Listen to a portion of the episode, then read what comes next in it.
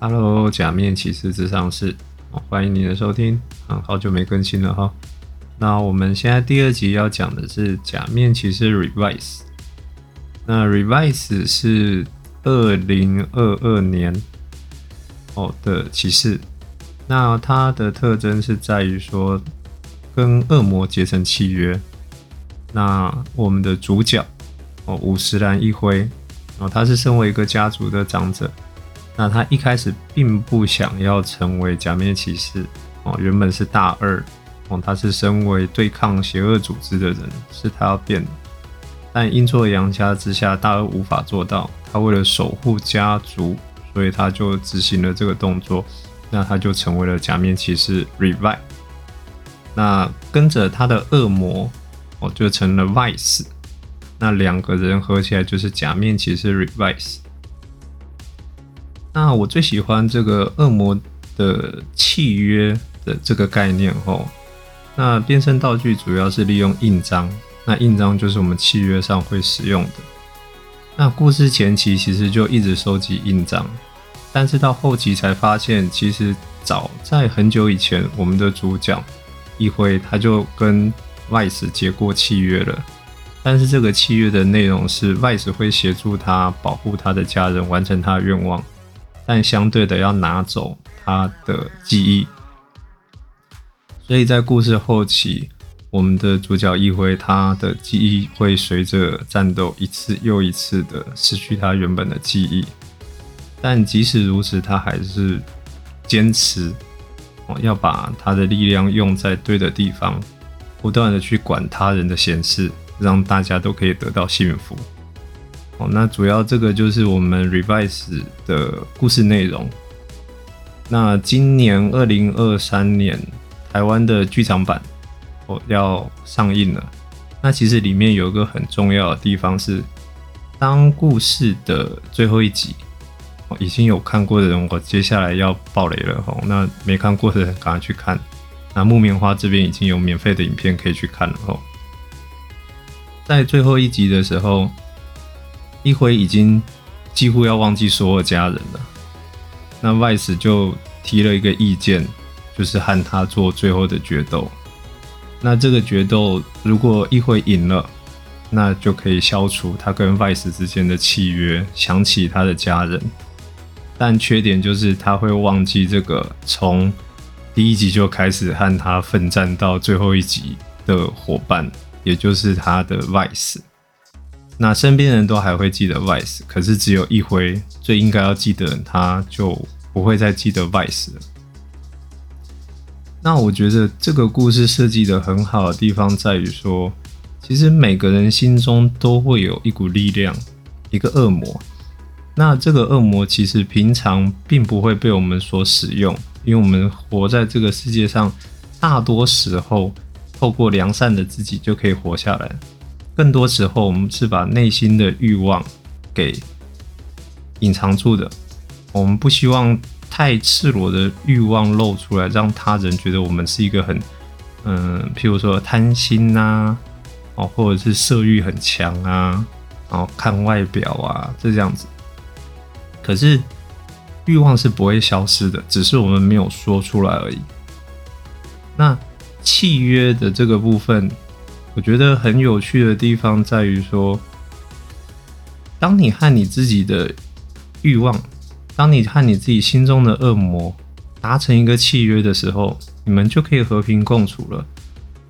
所以，为什么很重要？哦，我们每个人心中一定都会有一些不敢直接去和他人表露的地方。但如果真的有那样一个契约，让我们可以安心的把自己。内在比较负向的一面，也就是所谓的恶魔，表现出来的时候，那在现实社会的我们是不是就更完整了？就像一辉跟 Vice，他们都一样很开心的在这个世界里面生活。那 Vice 跟一辉答应说他不会去吃他的家人，他就可以很开心的，嗯，吃吃咖喱饭呐，然后看看很多不同的事物。他平常都只能看不能摸。那现在议会让他出来之后，他连澡都可以泡了。那我们的大二，大二的恶魔比较特别的是，他是一个类似双重人格的存在。他并没有实体化变出来。那他们两个是互相抢身体来使用变声器。哦，大二在使用的时候就是呃 life 变声器，白色的。那他的恶魔叫做扬言卡克罗，他在使用的时候就是 evil 邪恶变声器。evil 跟 life 是一样的英文，但是排列组合不同，也很有趣哦。那大恶和自己的恶魔，其实到故事中期的时候。大恶选择消灭自己的恶魔，变成一个呃神圣的 life，holy life，那当然就会变得更强哦。可是到故事的最后端，他的力量又不够了，这时候又要把自己的恶魔放出来，重新和他达成新的和解。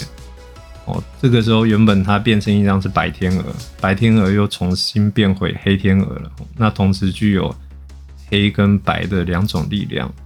所以，故事里面真的是不能单一的，因为大二那个时候变成一种单一的纯粹、纯粹的正义，其实在某个部分看来，也是一种强迫他人必须要接受的一种，嗯，也算是一种暴力。所以，不管是善还是恶，欲望还是制度，都不能单一的太过、太过于偏颇的只走向哪一方面。那大二到后最后才会理解，原来就是他的黑暗面是不应该被消失的，消失的黑暗面会让他过度的压抑，走向一个完全的法制化的自己。但人毕竟不是制度，我们是活生生的人，会有一个变动的标准，有这个软化的过程，才能和他人得到互动。那。小樱就是他们是三兄妹哦，妹妹是小樱。小樱的恶魔来自于它的变声器又不一样哦，它的变声器在使用的时候会不出现另外一个很可爱，像是眼镜蛇巨大娃娃的个个体哦。那小樱的恶魔来自于她的软弱，她是一个很强势的女孩，空手道很强，黑带，然后打架都打赢，哥哥都打不赢她。但是他在使用变声器的时候，不断失败、爆炸，炸了一两集。而当他可以开始看到、隐隐约约看到自己的恶魔的时候，他会觉得自己的恶魔很弱。哦，哥哥的 Vice 可以出来帮忙打架，然后大二二哥，然后二哥的扬言一开始出来也是超强，可是他的恶魔却是一个布娃娃，哦，非常弱的一个布娃娃，可是。他到后来才发现，原来那个软弱的布娃娃就是他自己。他一直觉得自己是无敌的，而在无敌的他的心里面，就是有那一个软弱的布娃娃。哦，那叫拉拉福。后来他把拉福接纳了，接纳了拉福之后，在变身的过程当中，他就说：“因为我是软弱的。”已经软弱的我就再也无敌了。那变身之后，他的拉普就会跑出来。每次变身完之后，第一件事情就是赶快找地方躲起来，因为他会被敌人攻击。那小樱也为了要保护自己软弱的一个部分，那就使出了他的全力。那当然，拉夫还有其他功能啊，拉夫可以变成武器哦，那等于是把自己的弱点又变成自己的武器，更加的厉害。那到后期的话，拉夫就。蜕变了，他长大了，哦，就是变成会讲话的拉夫，哦，那小樱的力量也就更一步的变强大，哦，这是三兄妹的变身过程和心路历程哦。那还有一个我很想要讲的是爸爸，哦，爸爸其实就是一切的开端，哦，爸爸因为被移植了，嗯，我们故事的大坏蛋肌肤肌肤的细胞。强制移植进去，他才是第一个变身假面骑士的人。那爸爸所生的小孩才能变成假面骑士，因为基因被遗传下去了嘛。那但是他的恶魔寄生在他的变声器里，那这个变声器后来有借别人用，可是最后他还是他的恶魔叫做贝鲁，贝鲁到后来还是回去找他。那找他之后，两个人之间。就产生了一段对战，他一直躲他，躲他，躲了好几集，然后贝鲁就开始去攻击他的子女。后来发现躲到不能再躲之后，就把旧的驱动器改造好出来，跟贝鲁一决死战。那这边很有趣的是，改造驱动器的是博士的小孩哦，故事里面的博士的小孩。那贝鲁手上又有拿到一个新的变声器，那个就是博士的爸爸哦，所以他们两个之间的对决等于也是。博士父子之间的对决，哦，那结果当然是爸爸赢了。那爸爸赢了之后，贝鲁就说：“那是时候被消灭了。”但是爸爸就是说：“没有要消灭你，你回到我身体里面来吧。”所以到后来，他也和他的自己恶魔和解了。但是故事走到这边之后，博士的爸爸就死掉了，哦，因为绝症的关系，本来命不久矣。不过博士就开始制作更新的变声器，十界哦，十界变声器。那他变成假面骑士十界之后，就开始猎杀所有的假面骑士。这个过程观众会觉得很突兀，你怎么好好的突然就变变成那个坏人？明明你从头到尾都在帮大家，啊，你也没有那个欲望，为什么你现在要去就把所有假面骑士毁掉？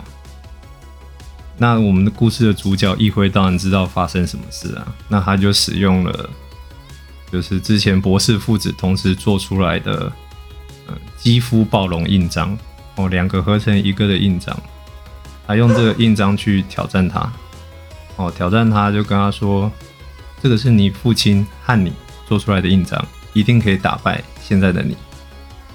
那经过一段激战之后，终于打败了他。那他又跟他说。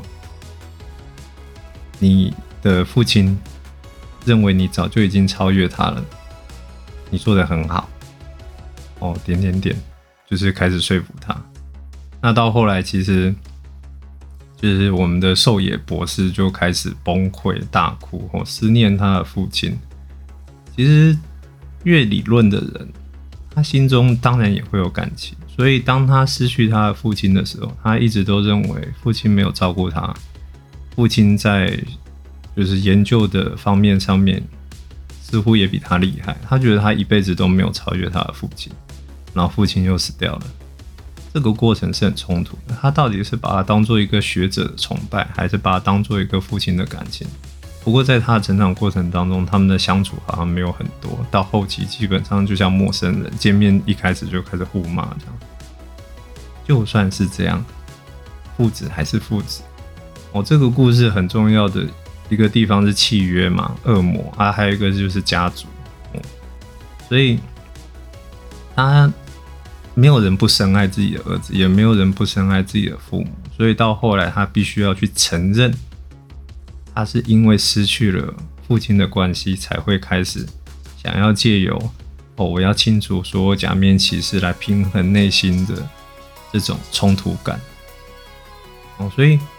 那我们再讲一下，最后当一辉解决了所有人的问题的时候，那 Vice 也想要把他的记忆拿回来，所以他就跟他对决，最后就死掉了。那剧场版最近台湾才刚上映哦，那上映的剧场版 Vice 又出现了。那一旦 Vice 出现，我们大家都可以知道，它又是一个完美的结局嘛？哦，就是唯一忘记他的一辉，又因为。Vice 的出现，然后就就是得到救赎，我自己的伙伴终于回来了。所以我觉得假面骑士 Revice，它身为一个假面骑士五十周年的作品，我觉得是相当令我非常开心的。就是因为 C 把真的是，我们下次讲 C 把的时候再讲哦。所以如果你有机会的话，你有没有想想看，说自己的恶魔？哦，譬如说，我今天身为一个人，我觉得有时候我也很害怕我的某些东西、某些想法是不应该跟别人讲，或是不应该留在网络上面，因为现在留下来，大家都会去找嘛。哦，不管你是真 IP、假 IP、假真匿名、假匿名，都会被发现。那被发现，为什么我们会害怕？有时候。我们可能没有想好自己是否已经可以接纳这样的自己了。可是为什么我们自己不能接纳自己？自己是不应该不接纳自己的，因为你只有你自己啊！如果连你都不认同自己，那该怎么办？也不是说我们可以去随便乱做所有事情，可是我觉得想法是必须要被接纳的。我们可以接纳说：“哦，原来我会这样想，那我会真的这样做吗？不会。那我可以继续这样想吗？如果我认为，如果在现实生活中对别人没有害，那对自己也没有害，其实那种欲望存在也不是坏事，它反而是一种动力。那我们怎么样去判断这样的欲望对自己是有利还是无利的？我个人的判方法是这样：当你在思考这些事情的时候，你是很快乐，很兴奋，然后想完之后，你就会觉得，哎，好像该去做什么。为了达到这个目标，我好像要去做什么。比如说。嗯，我们用一个比较通俗的例子好了，就是我们今天呃很喜欢一个偶像，那这个偶像做了什么？他去哪边读书？哦，那有些人就会做圣地朝拜啊，就说我去那个最厉害的大学圣地朝拜，甚至说我要跟他一样，也要读那个大学，我想要追随他的脚步，我想要成为他，不管唱歌、跳舞、学士什么的。所以我觉得，内在的恶魔，它其实就是一个力量。虽然说依照秩序来过生活是表面上大家都应该要做到的，但被私底下在阴暗的角落里，我们也不应该去忽视心中那些最纯粹的欲望。它反而是打破现在僵局的一个决定性因素。